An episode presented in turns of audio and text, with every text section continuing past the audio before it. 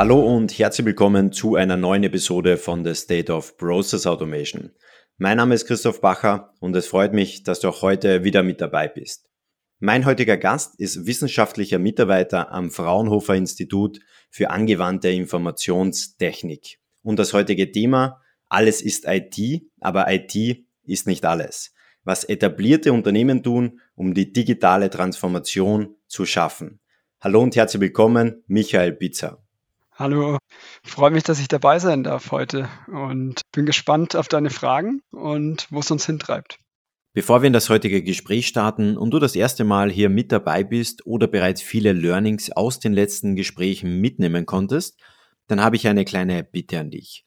Nimm dir eine Sekunde Zeit und klicke auf den Folgen-Button, denn so gehst du sicher, dass du auch zukünftig keine weitere Folge verpassen wirst. Und es würde mir extrem viel bedeuten, wenn du diese Folge oder den Podcast mit einer Kollegin oder einem Kollegen teilst. Denn so sorgst du dafür, dass noch mehr Personen von diesem Wissen profitieren und wir weiterhin viele spannende Formate für dich auf die Beine stellen können.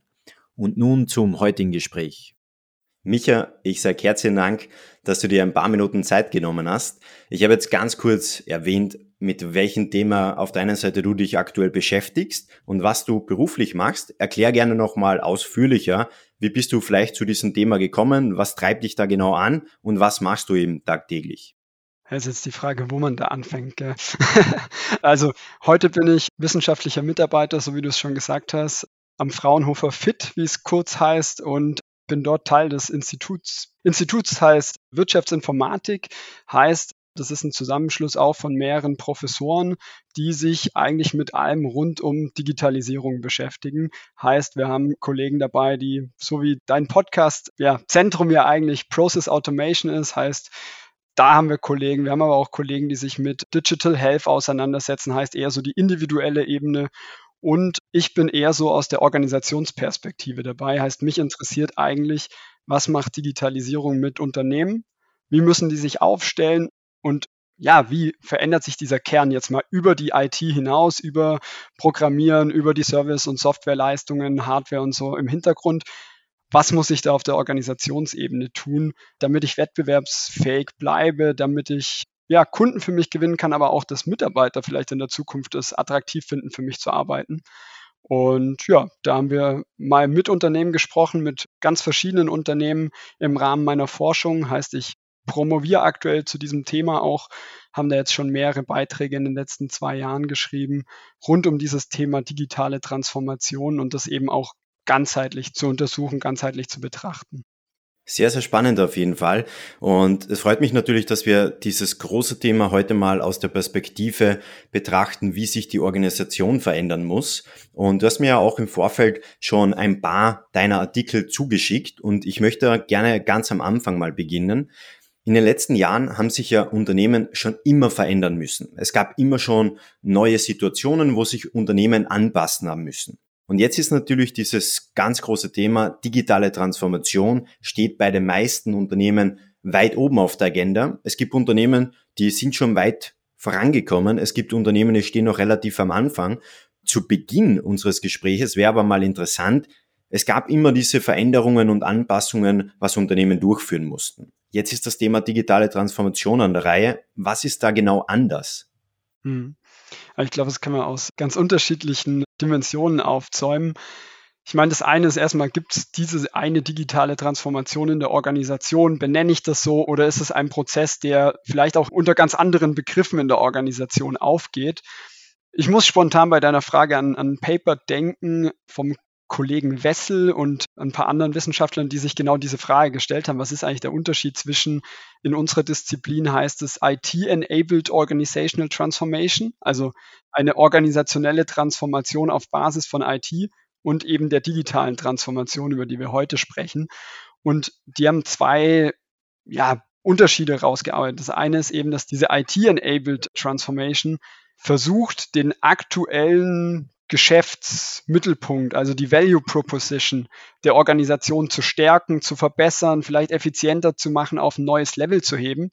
Und im Kontext der digitalen Transformation, da wo wir von digitaler Transformation sprechen, da verändert Technologie diese Value Proposition. Heißt, das als ein zentraler Anker und somit eben auch mit diesem Veränderung der Value Proposition geht auch eine Veränderung der Identität der Organisation einher. Also ich bin eine andere Organisation in dem Sinne. Man könnte sagen, früher waren wir vielleicht eher produktgetrieben, heute sind wir servicegetrieben und somit stelle ich mir vielleicht auch ganz andere Fragen.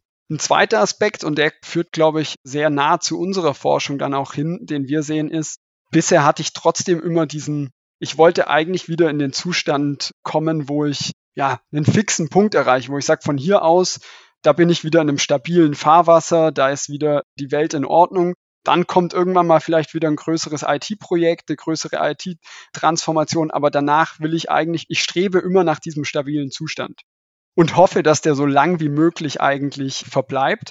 Und das ist ja genau die Schnittstelle, wo wir gesehen haben, dass wir heute eigentlich in den Unternehmen diesen kontinuierlichen Wandel haben, der auf der einen Seite propagiert wird, aber der eigentlich auch aus dem Umfeld heraus, sage ich mal, benötigt wird, sich darauf einzustellen. Und das wäre die zweite Dimension, die ich sehen würde, dass im Kontext der digitalen Transformation ich ganz anders auf Wandel blicke. Und da gab es auch einen ganz schönen Beitrag von einem Kollegen, wo die untersucht haben, also all die Literatur zu digitaler Transformation und haben eben rausgearbeitet, dass ein Bestandteil von digitaler Transformation ist, dass wir in einen Zustand von Constant Unfreeze übergehen. Ich weiß nicht, ob du das Levin-Modell kennst, wie Wandel sich vollzieht. Erklär gerne gleich mal ganz kurz. Ich bin in einem stabilen Zustand und dann, wenn ich einen Wandel brauche, dann mache ich einen Unfreeze. Also ich versuche Dinge, die fixiert sind, erstmal die Schranken zu lösen und in einen Zustand zu kommen, in dem ich überhaupt mich transformieren kann. Und dann führe ich die Transformation durch und dann versuche ich eben, so wie ich es vorher schon beschrieben habe, in diesen stabilen Zustand wieder zurückzukommen und den versuche ich dann eben auch wieder zu fixieren. Heißt, ich habe Unfreeze, Transform und dann wieder Refreeze. Und die These hinter diesem Paper ist eben, dass wir heute in einer Zeit oder dass die Unternehmen auf einen Zustand von Constant Unfreeze einstellen. Das heißt, wir sind eigentlich gerade am Anfang dieser Transformation erst oder sagen wir mal in einem zweistufigen Transformationsprozess. Der erste ist, diese, ja, die Schranken zu lösen, die Barrieren zu entfernen oder zu überkommen und dann in diesem Zustand von Constant Unfreeze eine Organisation zu entwickeln, die mit kontinuierlichem Wandel umgehen kann. Natürlich versuche ich trotzdem immer wieder Projekte abzuschließen. Also man muss immer gucken, dass man auch wieder ein paar Bälle, sage ich mal, in einen stabilen Zustand bringt. Ich finde das immer ganz gut mit den Bällen, die man versucht zu jonglieren. Wenn es zu viele werden, irgendwann fallen die Bälle runter.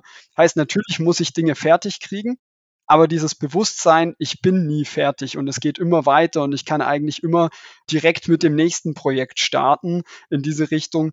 Da ist, glaube ich, die digitale Transformation eben anders und braucht dadurch natürlich auch ein ganz anderes Mindset, aber auch ganz andere Funktionen, wie ich so eine Organisation am Laufen halte. Weil wenn ich immer in Veränderung bin, ist, glaube ich, kennt jeder dauernde Veränderung. Wir wollen alle auch irgendwie Routinen haben. Wir wollen Dinge haben, auf die wir uns verlassen können. Und wenn ich eigentlich mich immer weiterentwickeln will, dann brauche ich irgendwie eine Sicherheit an anderen Stellen in der Organisation.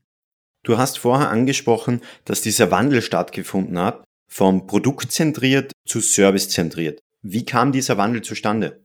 Also ich glaube, dass wir einfach heute über die Möglichkeiten von Digitalisierung viel besser Kundenbedürfnisse adressieren können. Heißt, ich habe die Möglichkeiten, dem Bedürfnis des Kunden viel näher zu kommen. Am Ende bleibt es natürlich ein Produkt, aber es ist ja so, wie wir es kennen, wir haben die Servicemodelle, die ich anbiete und die dem tatsächlichen Nutzerbedürfnis ja viel näher kommen als das Produkt. Heißt, es gibt ja auch die verschiedenen Modelle mit Pay for Service oder dann sogar der nächste Schritt Pay for Performance. Und die Performance ist ja das, wie ich dann die Leistung wirklich wahrnehme. Und das ist natürlich dann der ultimative Schritt, wo ich wirklich für das bezahle, was es mir wirklich bringt. Heißt, ich zahle nicht nur für die Nutzung oder den einmaligen Kauf.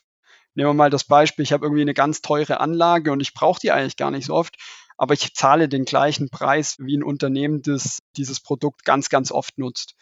Und da haben wir natürlich über die Möglichkeiten, Daten zu sammeln, aber auch auszuwerten, wie groß ist denn der Mehrwert, den ich meinem Kunden stifte, haben sich natürlich Modelle durchgesetzt, die den Kunden wirklich in die Richtung die Möglichkeit geben, für den Nutzen, den ich stifte, zu bezahlen. Und wenn dann natürlich auf der einen Seite ein Unternehmen anfängt, dann setzt sich das sage ich mal, an ganz anderen Stellen natürlich durch, so wie wir es sehen, dass wir an ganz, ganz vielen Stellen irgendwie von allen Unternehmen, auch im B2B-Bereich, die gleiche Erwartung haben, die wir im Privaten an Amazon oder Apple oder andere Unternehmen stellen. Und Micha, du hast angesprochen, dass es im Prinzip vorbei ist, dass es einen fixen, stabilen Zustand gibt, sondern dass es eine laufende Anpassung ist an sich ständig ändernden Anforderungen von Kunden, Anforderungen von Mitarbeitern, Anforderungen oder unterschiedlichen Märkten. Jetzt wäre für mich natürlich mal spannend, wenn wir diesen instabilen Zustand haben, alles ändert sich, wie muss sich denn dann generell dieses Unternehmen an diese neuen Gegebenheiten anpassen? Also das ist ganz spannend, weil in dem Paper, das du jetzt auch gelesen hast, das ich dir mal geschickt habe, ist es ja im ersten Schritt mal nur eine These. Wir haben das jetzt in einem weiteren Paper nochmal weiter rausgearbeitet. Aber einer der Gedanken, die wir hier formuliert haben, ist, wenn ich natürlich im Tagesgeschäft, sage ich mal, mich in diesem unstabilen Umfeld orientieren muss, dann brauche ich Sicherheit und Orientierung auf anderen Ebenen. Und eine dieser Hypothesen, die wir jetzt, sage ich mal, aufstellen, ist, dass sowas wie Werte aber natürlich auch zum Beispiel Unternehmenspurpose eine ganz andere Rolle spielen. Und jetzt ganz bewusst die Unterscheidung zu dem Thema, was man vielleicht aus einer Marketing-Sicht heute sieht, dass alle sagen, oh, wir haben unseren Purpose und den schreiben wir uns ganz groß auf die Wand und dann ist das alles super und am Schluss lebe ich ihn eigentlich gar nicht. Unsere Gedanke kommt eigentlich von der anderen Seite. Also es geht weniger Richtung Kunde, den zu propagieren, das kann ich natürlich am Ende des Tages trotzdem machen, aber ich brauche ihn eigentlich als Fixstern für den Mitarbeiter. Weil wenn ich heute nicht weiß, womit ich morgen noch Geld verdienen kann, wenn ich nicht weiß, wie sich die Konkurrenz sehr schnell vielleicht anders positioniert und wir reagieren müssen, wenn ich dann Prinzipien habe, die mir ermöglichen, nicht alles mit meiner Führungskraft im Eins zu eins abstimmen zu müssen, weil das einfach viel zu lange dauert heute. Ich muss schnell reagieren. Ich muss schnell auf eine Kundenanfrage reagieren können. Ich muss schnell einen neuen Service gestalten können. Wenn ich all das, sage ich mal, von ganz unten in der alten Unternehmenshierarchie bis ganz oben bringen muss und dann wieder runter und vor allem oben, CEO und so weiter, weiß ich ja gar nicht, was die Kunden wirklich wollen. Heißt, diesen Schritt immer wieder zu vermeiden und zu sagen, wie kann ich denn sehr dezentral arbeiten und vor allem in diesem unstabilen Umfeld, genau da sehen wir eben den Punkt, dass diese Prinzipien, die mir Entscheidungsspielräume geben und trotzdem eine ganz klare Richtung, wie ich zu agieren habe, dass die hier von, ja, von stärkerer Bedeutung für Unternehmen werden, um hier die Sicherheit zu bieten. Das ist der eine Aspekt. Der zweite Aspekt ist natürlich im Zwischenmenschlichen, würde ich jetzt mal ganz klar sagen. Heißt, da kommen so Themen auf, wie wir es von, war auch mal eine Studie, wo sie untersucht haben, was, glaube ich, Teams bei Google auszeichnet, die besonders hoch performen und wo sie am Ende gesagt haben, das Einzige, was wir wirklich finden, ist eigentlich, dass in diesen Teams Psychological Safety herrscht. Also ein Umfeld, in dem Leute auf der einen Seite Fehler machen können, wo sie aber auch sie selber sein können, wo sie sich mit ihrer vollen Persönlichkeit einbringen können, wo sie wertgeschätzt werden und wo sie experimentieren können, weil ich glaube, das ist ja eins der ganz großen Themen, die Fehlerkultur, die wir bisher vielleicht in Unternehmen hatten, wo man für den Fehler, sage ich mal, in Senkel gestellt wurde, kritisiert wurde, wo das vielleicht einem auch den Karriereweg verbaut hat und man deshalb keine Fehler machen wollte, sehen wir heute den Trend dahin, dass in einer Welt, wo ich noch gar nicht weiß, was richtig ist, wo vielleicht auch das, was richtig ist, sich aktuell verändert, sich vielleicht sogar kontinuierlich verändert, da muss ich eigentlich experimentieren. Ich muss ausprobieren, ich muss Daten sammeln,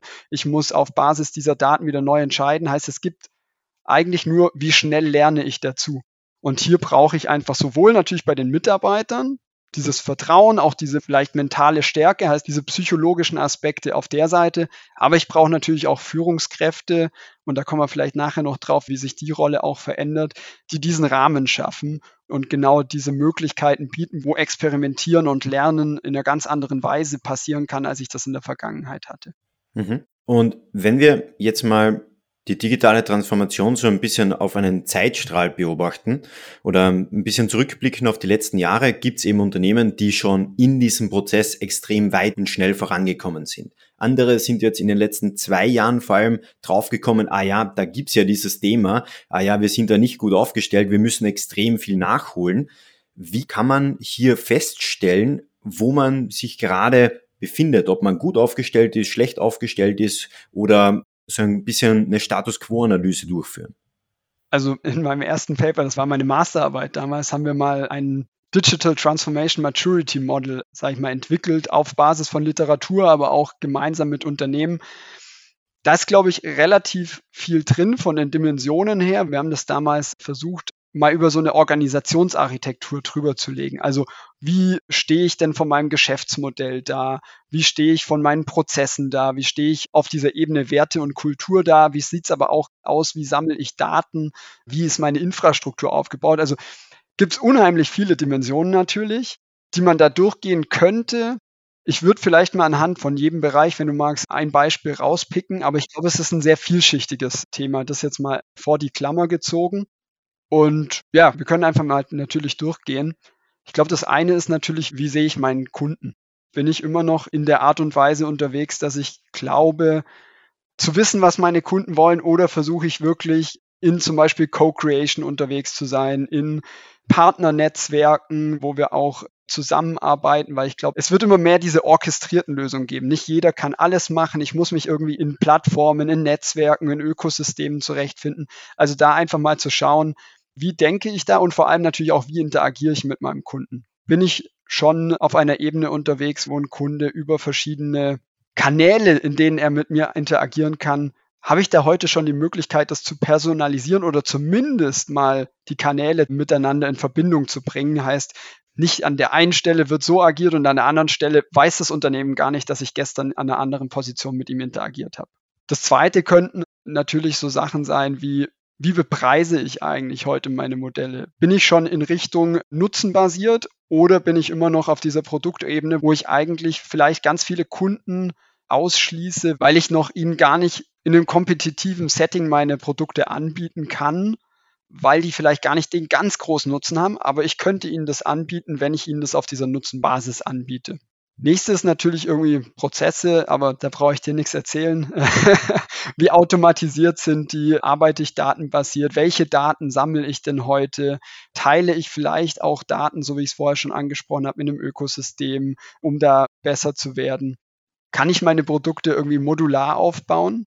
Vielleicht ganz wichtig an der Stelle auch, wir haben uns das damals im Industriekontext angeguckt. Also weniger Dienstleistung kann mit Sicherheit ähnliche Prinzipien haben, aber wir haben uns speziell eben auf die Industrie angeguckt, weil die natürlich mit ihren Produkten, mit ihren größeren Produktionssystemen dann natürlich eine ganz andere Herausforderung vielleicht auch haben, sich da umzustellen. Das an der Stelle vielleicht auch zur Einordnung. Auf der People- und Culture-Ebene, wie agiere ich, sage ich mal, in der Hierarchie? Bin ich noch sehr top-down getrieben? Oder schaffen wir es auch mal schnell Teams aufzusetzen, die was umsetzen, die mal einen Prototypen entwickeln, die in verschiedene Fachbereiche auch zusammenbringen? Oder ist das eine Riesenherausforderung? Ich habe es gerade in einem Projekt, wo natürlich noch sehr stark die Bereiche voneinander entkoppelt sind oder sich eher als, ja, die machen so und wir machen so und die einen denken anders und es ist keine gemeinsame Entwicklung oder es muss erst zu dem wachsen, dass es eine gemeinsame Entwicklung wird, weil es in der Vergangenheit sehr getrennt wird.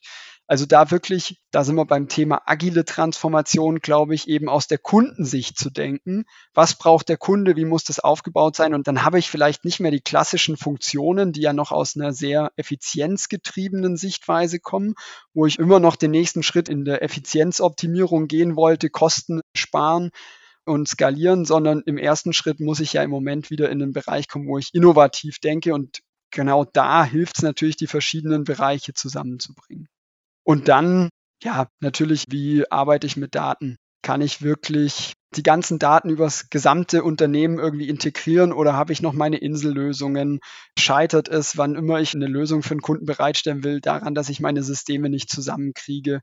Das ist natürlich auf der Ebene ein Thema. Und glaube ich. Und das ist dann so diese Infrastrukturebene. Wie sehe ich meine IT? Ist meine IT noch dieser klassische Anbieter, der gesehen wird, naja, wenn was nicht läuft, dann ist irgendwie die IT schuld?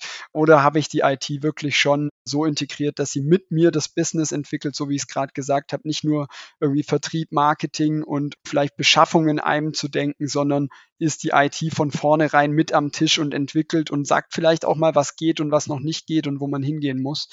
Das sind jetzt einfach mal so beispielhafte Dimensionen, die ich rausgegriffen habe. Ist ein sehr mächtiges Framework, was wir da aufgebaut haben.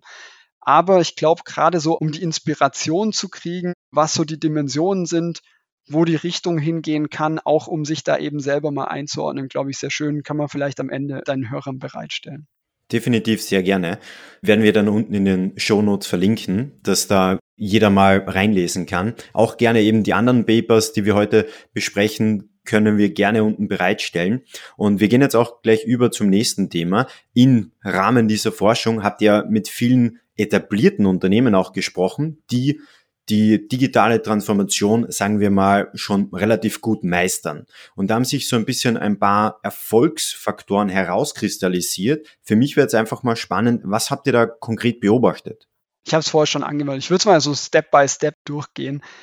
Die eine Erkenntnis ist natürlich, dass sie es als einen kontinuierlichen Wandel betrachten. Ich glaube, das zu verstehen, dass ich mich darauf einstellen muss, das ist unheimlich wichtig. Also einer unserer Interviewpartner hat so schön gesagt, man kann die digitale Transformation auch von top-down durchregieren. Also, so hat er gesagt, kann man, aber es ist nicht langfristig erfolgreich, weil ich kann natürlich Leuten, wenn ich die Vision habe, ich weiß, wie es aussehen soll, kann ich das natürlich mit reingeben und ich habe Umsetzer, sage ich jetzt mal, in meinem Team, die sich darum kümmern aber zu verstehen, dass das Ganze auf kontinuierlicher Basis passieren muss. Und kontinuierlich heißt halt eben, dass die Leute selber mitdenken müssen, dass sie vielleicht selber auch ja, Verantwortung übernehmen müssen auf eine ganz andere Art und Weise, wie sie das bisher getan haben. Also weg vom ausführenden Organ hin zu, ich bin für einen bestimmten Teilprozess wirklich verantwortlich und bin dafür verantwortlich, hier die richtige Entscheidung zu treffen. Ich bin dafür verantwortlich, zu verstehen, was mein Kunde wirklich will und was wir da tun können. Heißt, wenn ich verstehe, dass es kontinuierlich ist, dann verstehe ich auch, dass ich es nicht dauerhaft top-down machen kann, sondern dass ich irgendwie die Kreativität und vor allem die Energie der Menschen brauche, die das tagtäglich weiterentwickeln.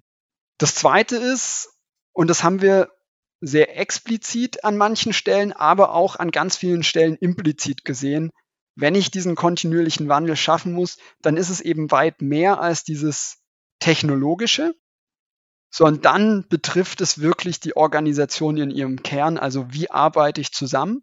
Und da haben wir für uns mal diese, wir haben es Transformation Triad genannt, also dieses Dreieck aus dem technologischen Aspekt, welchen wir weiterhin digitale Transformation genannt haben, der agilen Transformation und einer kulturellen Transformation. Und in dem Zusammenspiel haben wir gesehen, dass die Unternehmen, die das schon leben, ganz anders mit der Transformation umgehen, als vielleicht die, die hier noch an manchen Stellen eine der Perspektiven noch nicht so umsetzen. Ich glaube, man sieht es in allen Unternehmen zu einem gewissen Teil, aber eben nicht überall bewusst und auch mit Sicherheit in den meisten Unternehmen vielleicht noch gar nicht so gesteuert, sage ich mal. Also auch zu begreifen, dass ich an manchen Stellen eben nicht mehr weiterkomme oder nicht mehr effektiv weiterkomme, solange ich die anderen Komponenten, heißt die kulturelle und die agile Transformation auch bis zu einem bestimmten Reifegrad, sage ich mal, in meiner Organisation entwickelt habe und lebe. Also gibt es auch zum Beispiel ein schönes Paper von einer Kollegin aus St. Gallen, die mal geguckt hat am Anfang, so 2017 oder sogar dann ja noch rückwirkend, womit fangen die Unternehmen an? Und dann gab es verschiedene Ansätze. Also die einen sind kanalbasiert vorgegangen. Wie interagiere ich mit meinem Kunden? Die nächsten haben ihr Produkt innoviert. Die nächsten haben gesagt, wir wollen bestimmte Prozesse automatisieren. Und sie hat damals gesagt, theoretisch könnte ich auch mit der Kultur anfangen. Das habe ich aber bei keinem der Unternehmen wirklich gesehen. Also diese Kultur auf diesen kontinuierlichen Wandel einzustellen. Und ich glaube, genau an dem Punkt sind wir heute in vielen Unternehmen. Nicht in allen und vielleicht sind manche Unternehmen da auch schon drüber, aber ich glaube, das ist der Punkt, an dem viele Unternehmen im Moment hängen. Sie haben angefangen, mal ein neues Geschäftsmodell zu entwickeln. Sie haben angefangen, Prozesse weitgehend zu digitalisieren, neue Technologien zu nutzen. Und jetzt merken sie eigentlich, um den nächsten Schritt zu gehen im Level um in diesen kontinuierlichen Aspekt reinzukommen, weil es kommen ja immer neue Technologien. Das größte Potenzial entfaltet sich dann, wenn ich verschiedene Technologien zusammenbringe und einen Kundennutzen stifte, dass ich genau jetzt dieses Mindset der Leute brauche, aber dass ich auch vor allem diesen organisatorischen Wandel brauche. Wo werden Entscheidungen getroffen? Wie werden sie getroffen? Und so weiter. Das ist, glaube ich, die zweite große Erkenntnis in unserer Arbeit. Und da eben auch jetzt gerade in unserer neuesten Analyse zu sagen, die Transformationen entwickeln sich auch gegenseitig. Also für manches brauche ich dann wiederum die digitale Transformation, die mir vielleicht neue Möglichkeiten gibt, in einer agilen Produktentwicklung neue Möglichkeiten zu nutzen, neue Insights zu gewinnen über einen Kunden. Aber die Transformationen brauchen halt dann auch wieder den nächsten Schritt in der anderen Transformation. Und hier ist das Besondere zum Beispiel an der kulturellen, dass die wirklich aus unserer Sicht einen durchgängig entwickelnden Charakter hat. Heißt, wird gern vernachlässigt, kannst du vielleicht auch aus eigener Erfahrung bestätigen, wird oft als erstes gestrichen. Sei es Kommunikation, sei es irgendwie, wie muss ich Leute abholen, wie muss ich sie einbinden. Oder auch dann wird eine Transformation oder eine Veränderung im Organisationskontext angestoßen, was erstmal für Unsicherheit sorgt. So, und wenn ich jetzt nicht begriffen habe, dass wahrscheinlich nicht die erste Transformation meiner organisatorischen Strukturen zum Ziel führt und schon gar nicht dauerhaft ist. Also wenn ich da immer noch glaube, ja, wir kommen jetzt von top-down mit der Lösung und bitte jetzt hören alle auf die Lösung und dann funktioniert wieder alles, dann haben wir quasi die digitale Transformation gemeistert. Dann scheitere ich, glaube ich, wenn ich merke, dass es auch in diesem Bereich ein Ausprobieren ist, ein ich stelle meine Hypothese auf und wir machen mal ein Experiment. Wir versuchen, ob es funktioniert und wenn es nicht funktioniert, dann lernen wir daraus, warum es nicht funktioniert und wir brauchen die Gemeinschaft, die uns hilft, das Ganze weiterzuentwickeln und den Drive zu entwickeln. Das sind, glaube ich, die Schritte, die gerade in ganz vielen Organisationen anstehen. Und wenn ich natürlich auch diesen kulturellen Wandel schaffen möchte, muss ich natürlich auch die Führungsebene komplett neu aufstellen und auch anders denken. Was habt ihr da beobachtet? Wie müssen sich Führungskräfte neu aufstellen, anders verhalten oder wie verändert sich generell eben dieser Führungsstil? Ich habe es vorher schon mal so mit dem Psychological Safety Aspekt angesprochen. Ich glaube, das ist ein ganz wichtiger, nämlich eben diesen Rahmen zu schaffen.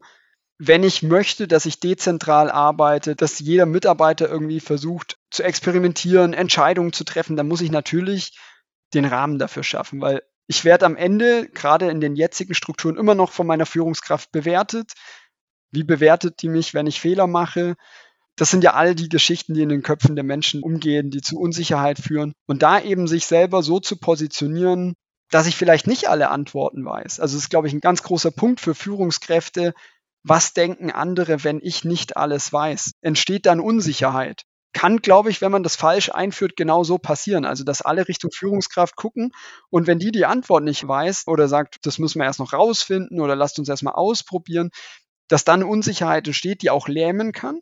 Heißt, es ist, glaube ich, ganz entscheidend, wie ich das einführe, wie positioniere ich das Ganze aber in diese Unsicherheit auch zu gehen als Führungskraft, das auch auszuhalten, vielleicht, dass ich nicht die Antworten habe, ist ja auch ein ja, traditionelles Muster vielleicht, dass ich, selbst wenn ich es nicht sicher weiß, trotzdem irgendwas sage und dann alle sich aber genau darauf verlassen und in diese Richtung laufen. Und diesem Impuls zu widerstehen und eben zu sagen, natürlich gebe ich mein Feedback rein, natürlich mein Know-how, aber trotzdem zu sagen, vielleicht auch an vielen Stellen, du weißt es doch eigentlich viel besser. Was ist denn dein Vorschlag? Wie würdest du es machen? Und dann in einem Dialog zu einer Lösung zu kommen, aber, glaube ich, eben am Ende des Tages auch, die Entscheidung den Leuten zu überlassen, die wirklich zum Beispiel am Kunden dran sind, die mehr Informationen haben. Also in die Rolle zu kommen eines Inputgebers, eines Challengers, aber eben sich rauszunehmen aus der ich entscheide und ich weiß, wo die Richtung ist die Richtung, wenn man wieder auf die Gesamtorganisation will, und das kann man natürlich dann auch auf jeden Bereich runtertragen, ist natürlich eher auf der, wo wollen wir überhaupt hin? Warum tun wir Dinge? Also diese Klarheit zu bekommen, wofür stehen wir? Ich habe es vorher auch mit den Werten angegangen. Nach welchen Grundprinzipien wollen wir ein Produkt entwickeln? Ich hatte ein Unternehmen, zum Beispiel, die Produkte für Kinder herstellt, wo es ganz wichtig war zu sagen, wir wollen vertrauenswürdig sein, wir wollen integer sein. Wenn wir das verlieren, dann verlieren wir einen Teil unseres Wertversprechens. Und diesen Rahmen zu stecken und zu sagen, nee, wir werten nicht jeden einzelnen Datenpunkt vielleicht aus. In dem Wissen, dass es uns vielleicht eine bestimmte Erkenntnis nicht gibt, aber auf der anderen Seite auch, weil es eben nicht unseren Werten entspricht und genau aus diesem Wertversprechen dann wieder Stärke zu ziehen ich glaube, das ist die Klarheit, die Führungskräfte in der Zukunft brauchen, diesen Rahmen aufzumachen. Wofür stehen wir? Was tun wir und was tun wir vielleicht auch nicht, aber auf einer Prinzipienebene, die dann wiederum dem einzelnen Mitarbeiter auf der operativen Ebene die Möglichkeit gibt, wirklich selbstständig Entscheidungen zu treffen. Mhm. Und jetzt habt ihr da mit verschiedenen Führungskräften gesprochen, verschiedene Unternehmen analysiert, wie sie eben diese digitale Transformation meistern. Was waren die Ergebnisse in diesem Rahmen, die dich persönlich am meisten überrascht haben? Das ist tatsächlich gar nicht so eine einfache Frage, weil man dann ja auch irgendwie in den Daten, sage ich mal, so ein bisschen versinkt. Man geht in den Daten auf, man hat so viel gehört und hat ja auch seine eigenen Gedanken zum Thema. Von dem her war das für uns auch immer wieder so die Kunst für die Paper dann auch wirklich rauszukristallisieren, was ist jetzt zum Beispiel wirklich neu, was ist jetzt wirklich das Besondere. Ein Gedanke, der mich immer fasziniert hat, war, dass also ich stelle mir oft auch die Frage, wie sollten Unternehmen sein, gerade im Hinblick vor, wir haben irgendwie nachhaltige Transformation als Thema oder wir müssen nachhaltiger werden, Unternehmen müssen anders denken, dass das, was wir gerade sehen, wie Unternehmen sich auf der einen Seite umstellen, glaube ich, auch aus einer digitalen Transformationsperspektive, aber auch einfach, weil es der Markt erfordert, dass ich glaube, dass da die Richtung ungewollt vielleicht sogar genau in die Richtung geht, die wir brauchen. Also zum Beispiel digitale Transformation schafft ja unheimliche Transparenz. Also durch Daten mache ich Dinge sichtbar, die bisher nicht sichtbar waren. Und Transparenz schafft natürlich auch die Möglichkeit, ganz klar zu benennen, was ist dein Impact hinsichtlich CO2-Emissionen und so weiter. Aber auch zu sagen, in einem so komplexen Umfeld brauche ich vielleicht klarere Richtlinien. Heißt, ich muss über Werte kommen. Also früher waren Unternehmen ja der ehrbare Kaufmann, da war Ethik und Geschäftsgebaren, sage ich jetzt mal, integriert. Und dann kam Ansatz Shareholder Value und plötzlich hieß es, im Rahmen des Gesetzes muss ich eigentlich alles tun, um meinen Shareholder Value zu maximieren. Das als die Maxime der Unternehmen. Und heute sagen wir, naja, vielleicht haben sich dadurch zum Teil auch sehr entfremdete Formen von Organisationen entwickelt, die mehr sich selber dienen als der Gesellschaft, wofür ja Unternehmen ursprünglich ja auch mal, sag ich mal, da waren. Und da zu sehen, dass sowas wie Purpose, wie Werte diesen Unternehmen plötzlich eine Richtung geben kann, dass sie schneller werden, dass sie dezentraler werden können. Also genau das, was sie im Kontext der digitalen Transformation brauchen, dass das uns auch wieder helfen kann, Unternehmen in diese Richtung zu bringen.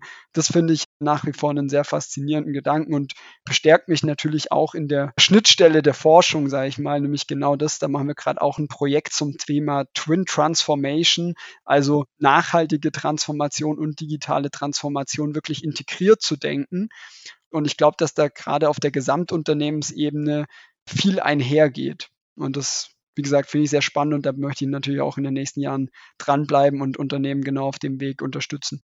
Micha, das ist ein perfekter Schluss. Ich sage herzlichen Dank für das extrem spannende Gespräch. Alles Gute. Ciao. Danke dir, habe mich sehr gefreut. Ciao. Das war wieder eine Folge von The State of Process Automation. Schön, dass du wieder mit dabei warst und es ist wirklich unglaublich, wie schnell die Community rund um State of Process Automation aktuell wächst. Mittlerweile sind es mehr als 1000 Personen, die hier regelmäßig zuhören und deshalb möchte ich diesen Moment kurz nutzen, um einfach mal Danke zu sagen.